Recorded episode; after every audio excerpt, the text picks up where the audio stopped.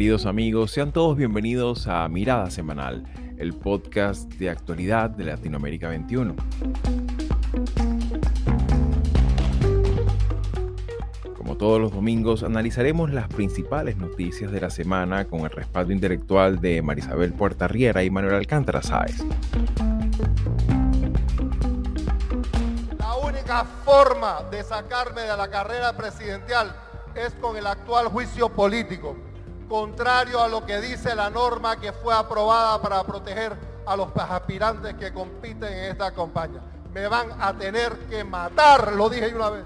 Convencido que soy el candidato, que voy a ser candidato, bien convencido, voy a ser candidato. Pasado domingo, en un acto directamente de campaña, el exmandatario panameño Ricardo Martinelli anunció su candidatura para las elecciones del venidero 2024, a pesar de estar condenado por blanqueo de capitales anuncio que hizo además acompañado con su esposa Marta Linares de Martinelli, quien será parte de la misma fórmula electoral como candidata a la vicepresidencia. Por otra parte, más al sur de nuestra región, el también expresidente Evo Morales hizo pública su voluntad de ser candidato presidencial para las elecciones del 2025, a sabiendas de que aún debe esperar por la decisión de la justicia boliviana sobre su habilitación política, agravando la pugnacidad en el propio partido gobernante Movimiento al Socialismo con el actual presidente Luis Arce considerando que la propensión a la reelección presidencial y el personalismo político ha sido uno de los rasgos compartidos de la erosión institucional de la política regional de las últimas décadas, ¿a qué responde esta inagotable tentación por permanecer en la presidencia? ¿Qué efecto sigue teniendo para la salud institucional de nuestras democracias? Y ahora lo que estamos buscando es eh, llegar a un acuerdo para enfrentar el fenómeno migratorio atendiendo las causas, lo que siempre hemos eh, sostenido. Esta misma semana se conoció la iniciativa del presidente mexicano Andrés Manuel López Obrador de coordinar esfuerzos con las cancillerías de los demás países de América Latina, con lo cual se permita gestionar la creciente y descontrolada crisis migratoria que vive su nación y todo el continente será un encuentro con otros 10 representantes nacionales de la región para procurar medidas coordinadas que aborden tanto los aspectos logísticos, documentales, socioeconómicos, pero también humanitarios. Este anuncio también nos revela la precariedad existente en la cooperación regional sobre esta materia, así como el desbordado incremento del flujo migratorio con todos los efectos humanos y materiales que tiene. En este sentido, resulta importante destacar qué aspectos deberían ser de prioritaria atención en esta reunión. Gracias a todos por su interés en un debate de investidura que en mi opinión es determinante para España. Imaginarán que también lo es para mí en el ámbito personal. Es un honor intervenir por primera vez en esta tribuna y es un honor doble hacerlo como candidato a la presidencia del gobierno de mi país designado por su majestad. Y para el tercer segmento de esta edición, esta semana se celebró en el Congreso de los Diputados un nuevo debate de investidura con la intencionalidad de conformar gobierno una vez conocidos los resultados de las pasadas elecciones españolas. Como ya se avisoraba, el líder del Partido Popular, Alberto Núñez Feijóo, no consiguió el respaldo parlamentario necesario para poder armar un gobierno que suceda a Pedro Sánchez en la Moncloa. Y es que tanto en la sesión del martes como la del viernes, su intento de investidura encalló en su propósito principal. Sin embargo, su imagen podría haber salido fortalecida en el propio debate frente a un Pedro Sánchez silente, esquivo y con poca capacidad propositiva, especialmente frente a los señalamientos que giran alrededor de los potenciales apoyos de los partidos independentistas y el efecto que pudiera tener para la integridad constitucional y la salud democrática de España. Ante estos acontecimientos, ¿cuál pudiera ser el futuro cercano de la política española?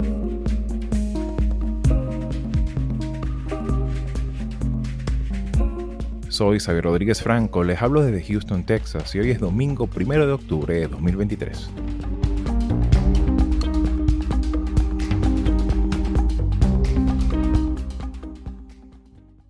Y bien amigos, sean todos una vez más bienvenidos a Mirada Semanal y esta semana ya empezando el, mes de octubre, cuando salga precisamente publicado este nuevo episodio, eh, nos adentramos al, último tercio de, este año y por supuesto hay muchos pendientes que vienen para este mes de octubre que viene cargadísimo, elecciones en Ecuador, elecciones en, en Argentina, entre otras, ¿no? Y sin embargo, quisimos detenernos esta semana para examinar em, en primer término, pues y para la primera, el primer segmento del programa, básicamente quisiéramos hacer como una suerte de, de, revisión de este tema de lo que es la reelección, ¿no? Este tema que por supuesto ha estado presente no tan solo en la sociología electoral de nuestros países de América Latina, sino que, bueno, lo vemos una vez más presente en las noticias. Eh, esta semana se conoció, el domingo pasado se conoció el interés de, Ricardo Martinelli, el expresidente panameño, de, a pesar de su, de su querella y de, sus intenciones de, de, recurrir a la justicia, lanzó su, aspiración a, a, la reelección por el año que viene y en el caso de Bolivia también se conoció algo similar de esta, de esta naturaleza, conociendo ya el antecedente que tenemos de Evo Morales con todo, todo lo que ocurrió en Bolivia, con este tema precisamente de la reelección. Y para arrancar, me gustaría una apreciación de los dos, sobre todo considerando qué pudiera aportar también la ciencia política en el plano de la política comparada y, y, esta, y esta dicotomía que muchas veces se pregunta a la gente, bueno, ¿realmente la, la, la reelección siempre es dañina o es a su vez un elemento que podíamos, deberíamos tener los ciudadanos eh, ojo visor con esta, con esta intención de permanecer en el poder. ¿Cómo lo ves tú, Manolo? Fíjate que eh, la Revolución Mexicana, uno de los grandes argumentos para en 1910 movilizar a la sociedad mexicana fue sufragio efectivo y no reelección.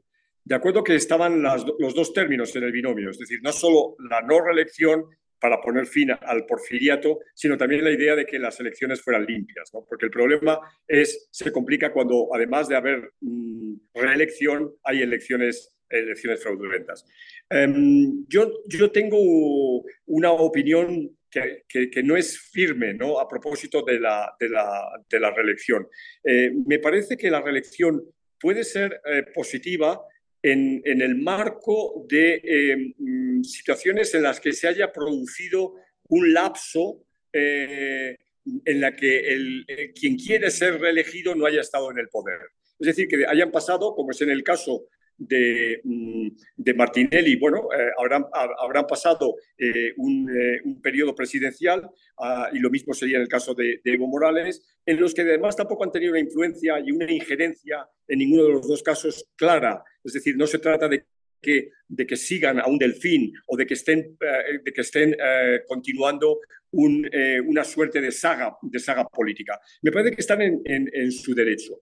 Pero dicho esto, inmediatamente yo creo que, eh, sobre todo cuando se trata de mm, políticos polémicos, y ambos lo son, eh, por motivos muy distintos, eh, Martinelli por toda la corrupción que rodeó a su mandato ah, y Evo Morales por la fractura que se ha dado en, el, en el, partido, que él que él contribuyó a crear el movimiento al socialismo y que hoy está eh, roto. Van a tener ahora mismo, en, la, próxima, las próximas fechas, van a tener un congreso en el Alto en el que el actual presidente eh, Luis Arce no va a asistir y es del, del partido, ni tampoco va a asistir el vicepresidente Choquehuanca, que es una figura fundamental en el MAS. Entonces, en, ese, en ese escenario, yo entonces sí que tengo mis dudas sobre los beneficios de la, de la reelección. Y añadiré una cosa más con respecto al caso de Panamá, y es que en la candidatura Martinelli ah, dice que va a ir acompañado de su esposa. Es decir, que volveremos a, mm, a, un escenario que es raro en la política latinoamericana, pero que se ha dado, y me acuerdo, pues evidentemente, del caso más eh, notable es de la llegada al poder eh, de Perón en el año 73, que llegó acompañado de su entonces esposa, María Estela Martínez de Perón, ¿no? Isabelita, ¿no? entonces, mm, ya digo, es raro, pero, no, pero, pero ya hay precedentes. Y evidentemente los precedentes de, este tipo de parejas presidenciales no, no, no es favorable, no, no, promete un escenario eh, positivo. Claro, y ciertamente sobre todo considerando que en el caso directamente de Martinelli, las implicaciones a, todos los casos de corrupción que hacía em, eh, alusión eh, Manolo implican de alguna u otra manera también a su familia, ¿no? El, tema del nepotismo también es una, es una de las grandes preocupaciones que tiene la, la, salud democrática de nuestro tiempo y que ciertamente pues también está presente en este mismo anuncio, porque en el, en el anuncio se hizo casi que de forma conjunta como fórmula, como fórmula electoral directamente, ¿no?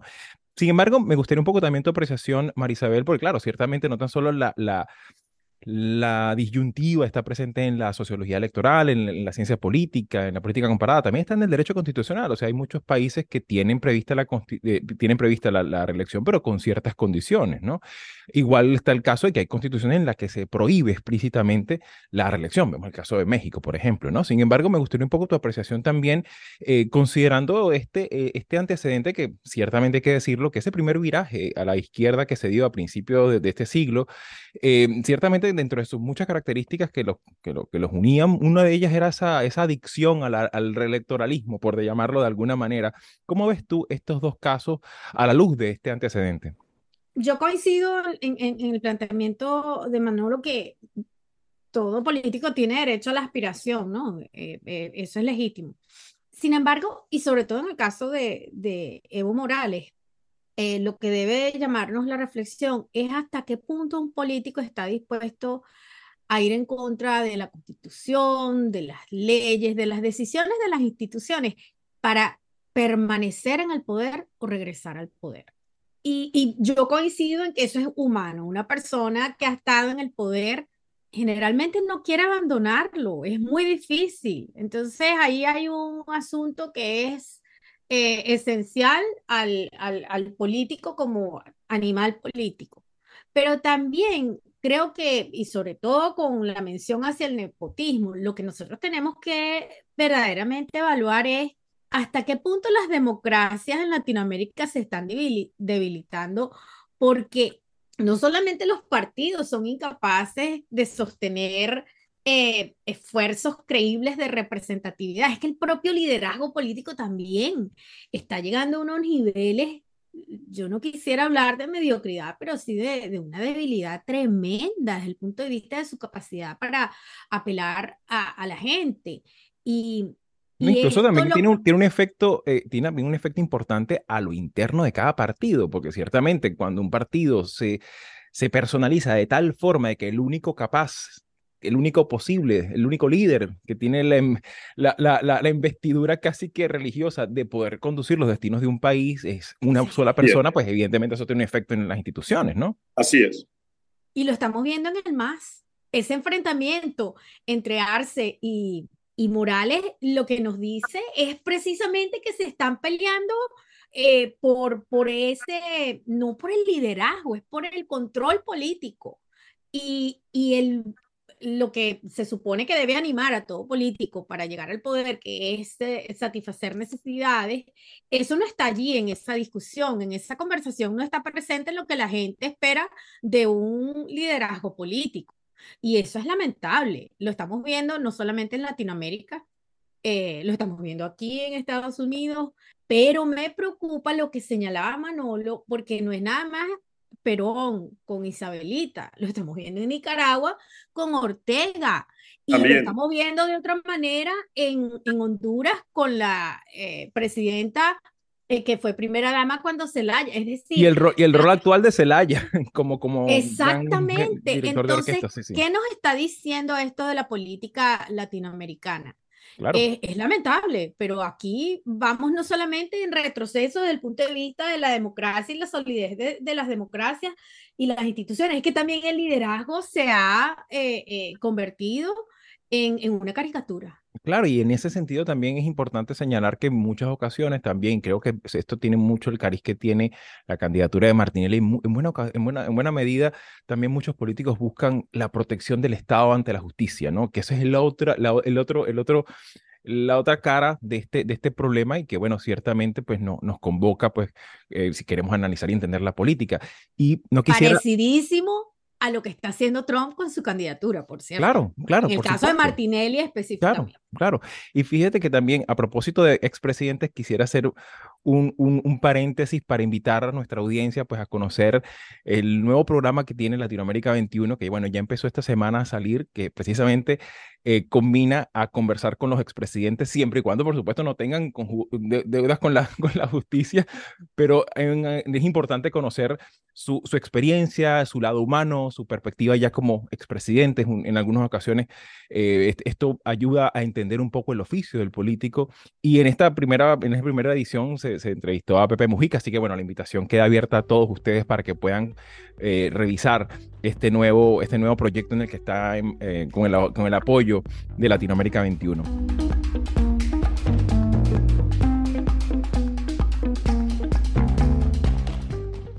Para pasar al segundo tema de nuestro episodio de hoy, eh, ciertamente nos dedicamos, hemos dedicado buena parte de nuestros episodios eh, al tema migratorio, no tan solo en un país en específico, en una frontera en específico, sino ciertamente a nivel hemisférico. Y en ese sentido y en ese reclamo, esta semana se conoció que Andrés Manuel López Obrador, el presidente de México, hace un llamado y una convocatoria a 10 jefes de Estado. Eh, habrá que ver qué, qué asistencia termina teniendo, pero que de alguna manera revela la necesidad de no tan solo acciones contundentes, sino acciones coordinadas. O sea, que, además del diálogo y del, del deeply concern que estamos acostumbrados a escuchar, esta profunda preocupación por la situación y el, drama humano que, eso también trae consigo, sino también ver cómo coordinar aspectos logísticos, aspectos reglamentarios, aspectos documentales, aspectos humanitarios, el tema también que tiene que ver con la seguridad, el tráfico de personas, entre otras tantas derivaciones que tiene el, drama humanitario que vive nuestro hemisferio. En ese sentido, eh, Marisabel, me gustaría un poco tu apreciación, bueno, tú también estás eh, vives en un estado de acogida, ¿no? Y en ese sentido, me gustaría un poco tu apreciación sobre qué, expectativas o, qué, qué mm, obviamente estamos todavía a la espera de que, se, que ocurra este, este evento, este, este encuentro. Sin embargo, ¿cuáles crees tú que podrían ser o deberían ser los temas prioritarios en, esta, en este encuentro? México lamentablemente ha tenido, eh, y digo lamentablemente por la naturaleza de las acciones que, que ha debido eh, implementar en materia migratoria, eh, sobre todo ahorita durante en, los últimos años hemos visto cómo México ha tenido que ser el instrumento, en la época de Trump y ahorita con Biden, el instrumento para frenar de alguna forma el, flujo migratorio en la frontera. Em, y esto, yo creo que uno no, no, no está siendo exagerado eh, al decir que, que es, esa naturaleza instrumental a veces se presta para ciertos chantajes, eh, si no hago esto, entonces, eh, ahorita que se está hablando de, los recursos para la lucha contra el contrabando y el, tema del fentanil, que ahora pareciera que es que es, el único problema que hay en la frontera. Y bueno, hay, hay una situación difícil en el sentido que se tiene, se tiene que tratar como un tema de, eh, importante de, seguridad nacional, pero que cuando López Obrador dice que es por culpa del Congreso, ahí hay dos cosas. Uno, la política doméstica. Aquí los republicanos quieren invadir a, a, México, pero eso es igual que cuando dijeron que iban a construir la, la pared y que ellos lo iban a pagar. Es decir, eso es un asunto doméstico del show que hay en el Congreso. Pero la realidad es que ahí hay un problema de drogas, hay un problema de contrabando de armas y hay un problema migratorio. Entonces, cuando Estados Unidos necesita de México, eh, ha habido ayuda para frenar, para controlar ese eh, flujo migratorio. Pero México recibe recursos para eso. Eso no es que ellos lo están haciendo por la bondad. Allí hay recursos que el Departamento de Estado asigna para ello. Ahorita justamente estamos viendo el, circo en el, en el Congreso sobre el presupuesto, eh, hablando de chantaje. Y el tema es que se necesitan respuestas que sean dentro de una política de Estado y López Obrador lo sabe. López Obrador está consciente de cuáles son las, las condiciones en las que está operando este Congreso, sobre todo la Cámara de Representantes, que es a la larga la que tiene que tomar la decisión. Y ahí es donde está el problema, porque yo creo que todos coincidimos en que si no se resuelven los problemas reales de Centroamérica y de Suramérica, el flujo migratorio no se va a reducir. Sí, las condiciones o los incentivos que llaman, ¿no? Los incentivos socioeconómicos que, que hacen esa pulsión. El cambio climático. Claro, entre otras cosas, claro. La inestabilidad política y la situación social.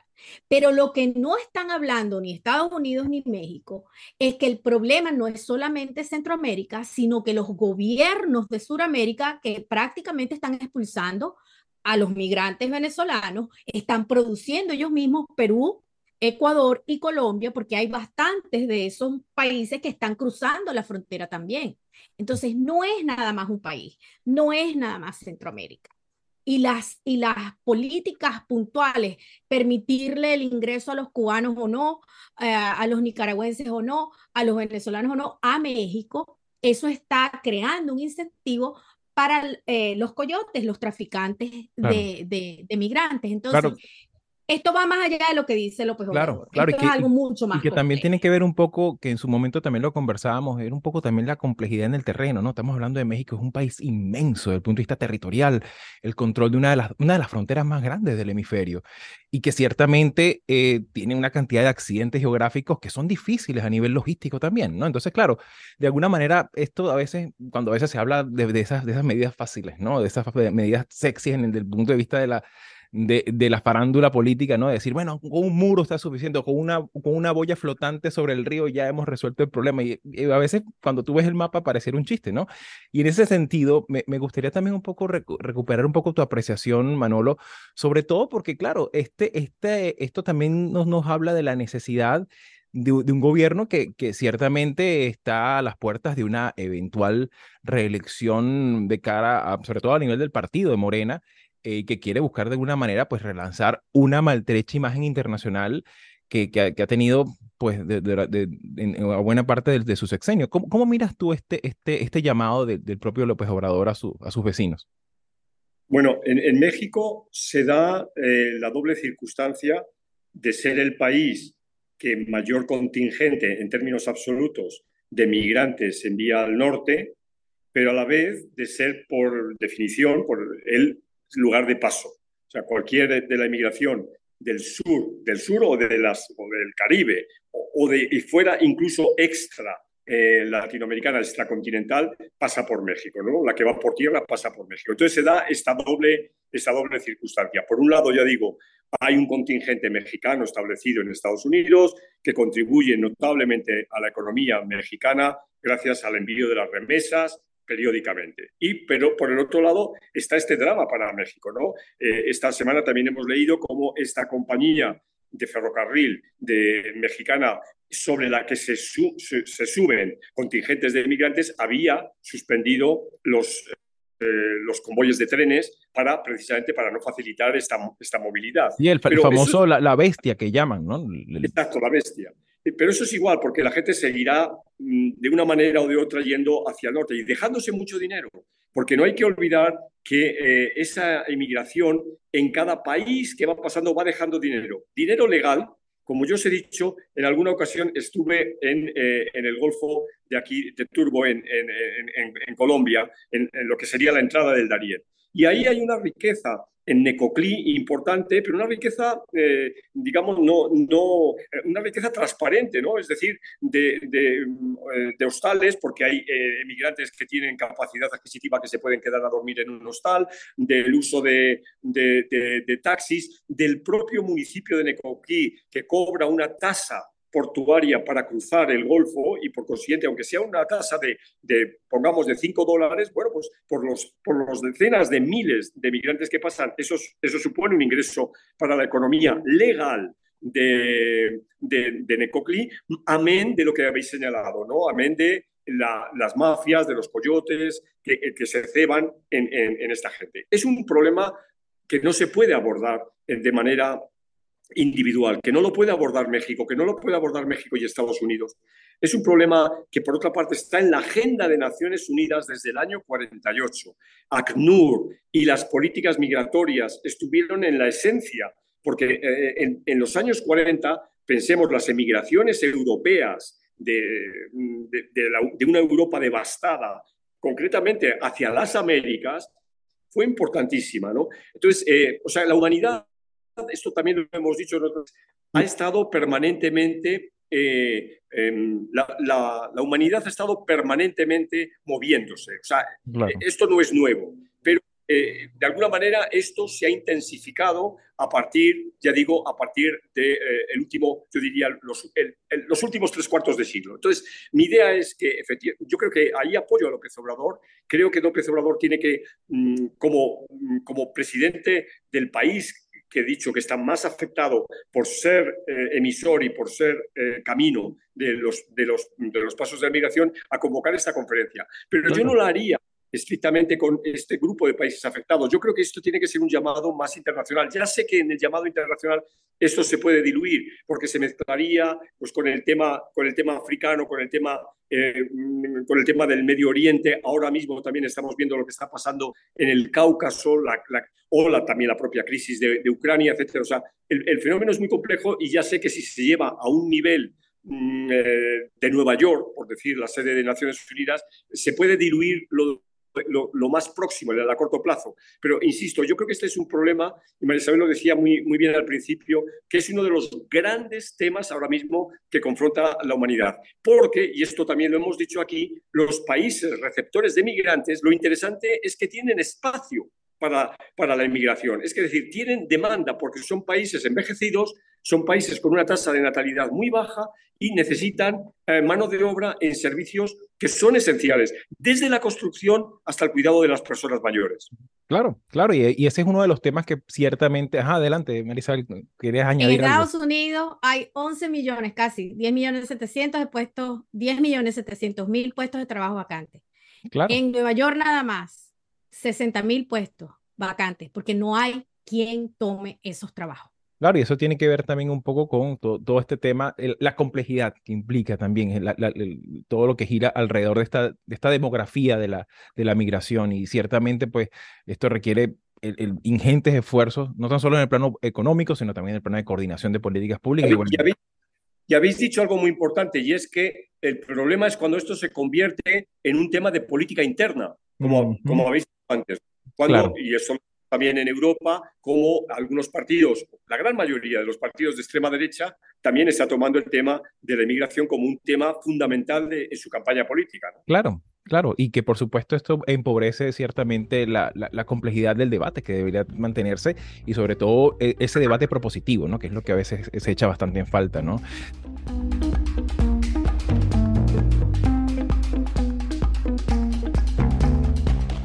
Para el, último segmento del programa, quisiera, pues, eh, esta semana también se hizo un proceso que, por supuesto, para los latinoamericanos es un poco extraño, distante, pero que ciertamente es importante, sobre todo por el papel que está jugando España, eh, no tan solo de cara a la Unión Europea y en esta presidencia pro tempore, sino también, ciertamente, el, eh, que es el país, como lo ha dicho en, Manolo, el país latinoamericano por excelencia de Europa, ¿no? Y en ese, y en ese sentido, pues es una referencia obligada, ¿no? Y, me gustaría un poco tu apreciación de conjunto de este proceso, de, de este debate de investidura, de, investidura fallida, que tuvo dos, dos episodios, ¿no? Una, una, una, un, primer, una, primera escena y una segunda, no muy distintas en términos de, del debate, pero claro, que ofreció un poco la, la, la cara de la cara desnuda de lo que es la, complejidad del sistema político español en este momento. ¿Cómo, cómo miras tú lo, lo ocurrido, Manolo?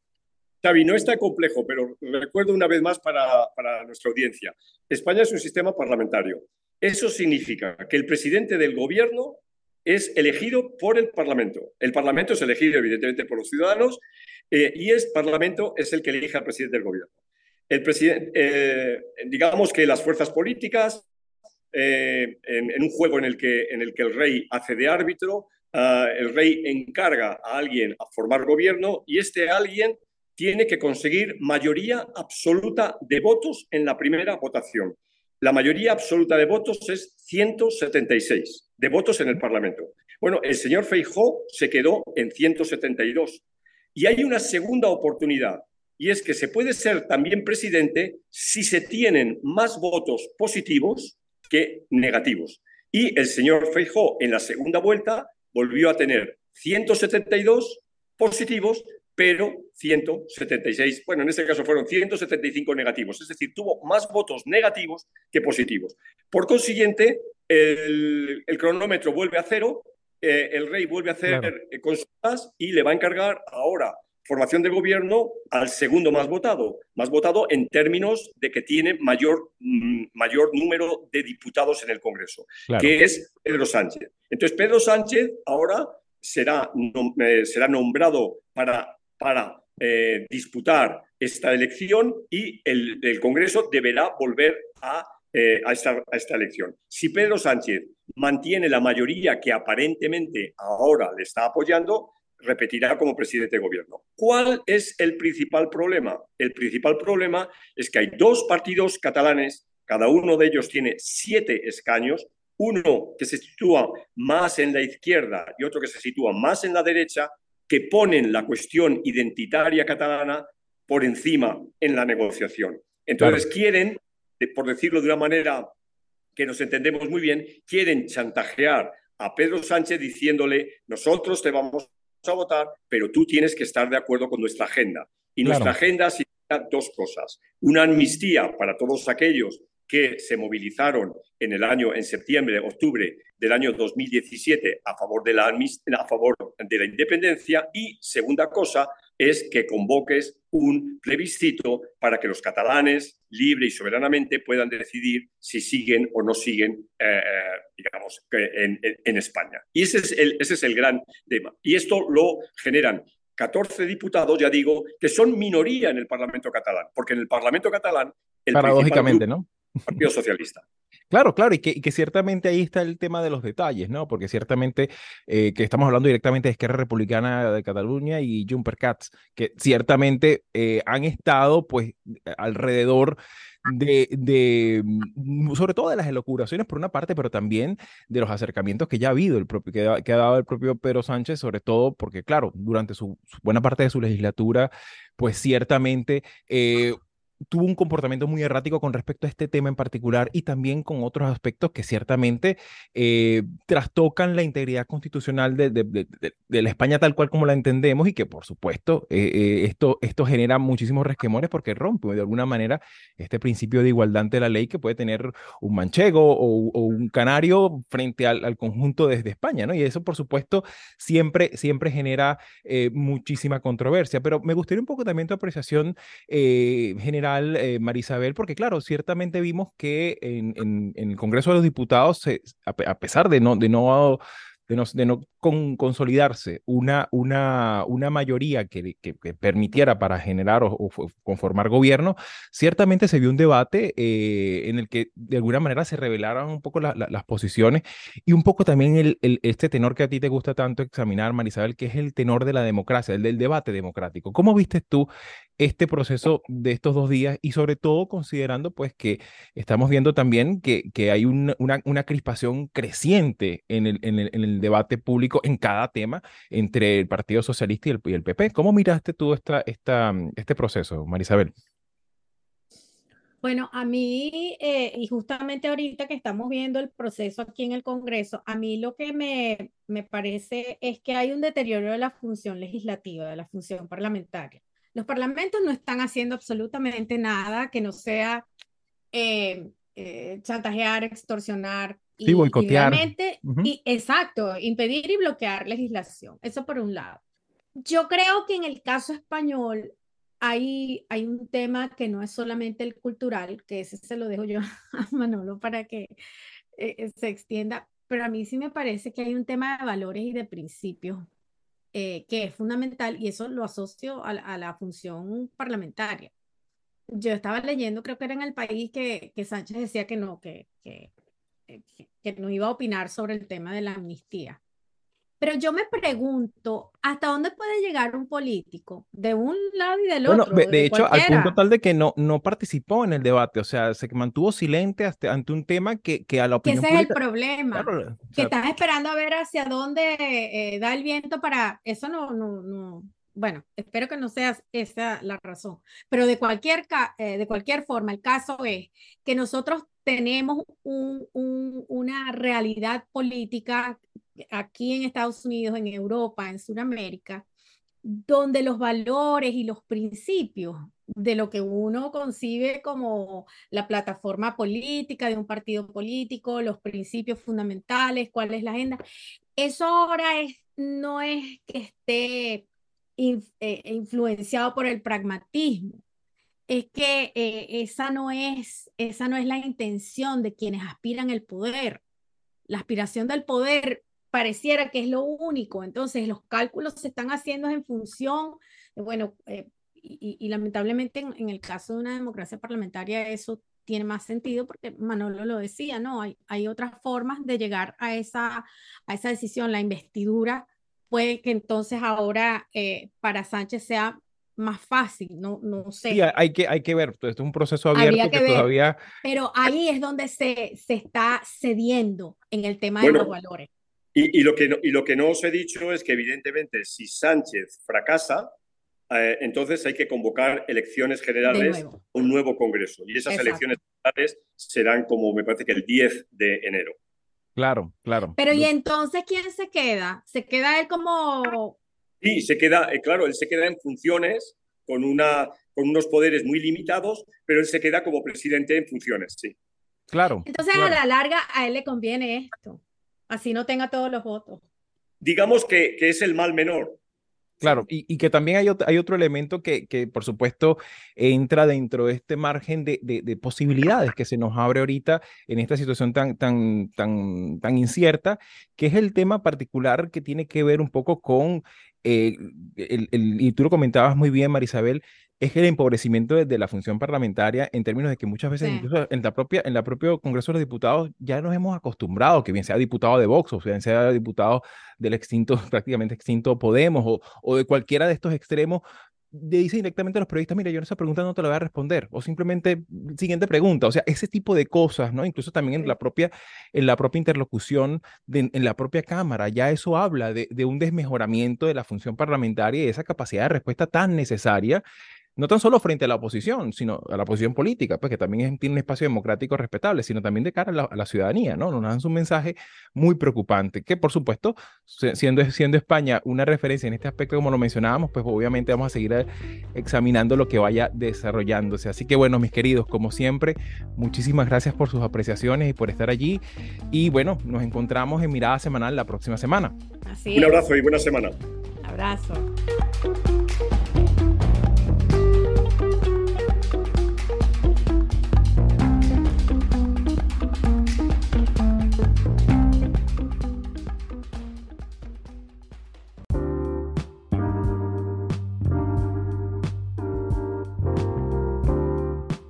Audios de este episodio fueron obtenidos de AFP en español, Milenio y el canal de YouTube del Partido Popular de España. La musicalización corre por cuenta de Carolina Marins y yo soy Xavier Rodríguez Franco y nos escuchamos en Mirada Semanal el próximo domingo.